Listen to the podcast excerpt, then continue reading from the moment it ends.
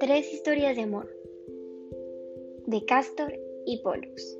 Esta es la historia de dos hermanos que se querían mucho, hijos de la misma madre, llamada Leda, una reina muy hermosa, amante de los cisnes.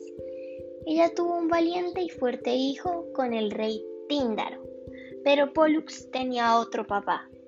Él era hijo de Zeus, dios de dioses, el rey del Olimpo. Los dos se amaban mucho y eran muy valientes e intrépidos.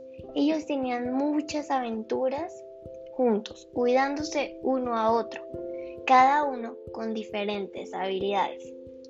Castor era diestro en doma de caballos y manejo de armas, y Pollux en pelea cuerpo a cuerpo.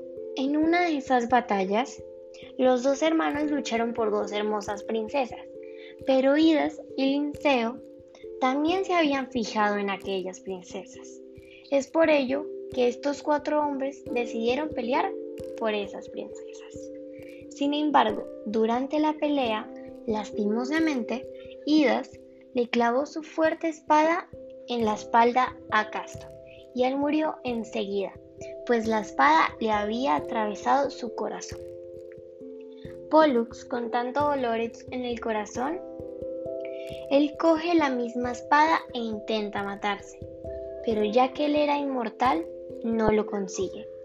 Entonces, él escala el monte Olimpo y se posa ante su padre Zeus y le suplica con gotas en los ojos que lo dejara matarse o que Castor resucite para siempre, dijo Pollux porque ellos eran inseparables, como la flor y el aroma, el coco de la palmera.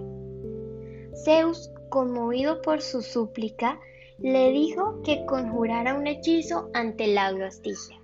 Así él se podrá convertir en mortal. Pollux, confundido, pregunta, ¿pero ese no es el lago donde Aquiles se volvió inmortal? Zeus dijo, sí sirve, para que se vuelva inmortal, porque no se vivirá contigo para que te vuelvas mortal. Pero no olvides las palabras.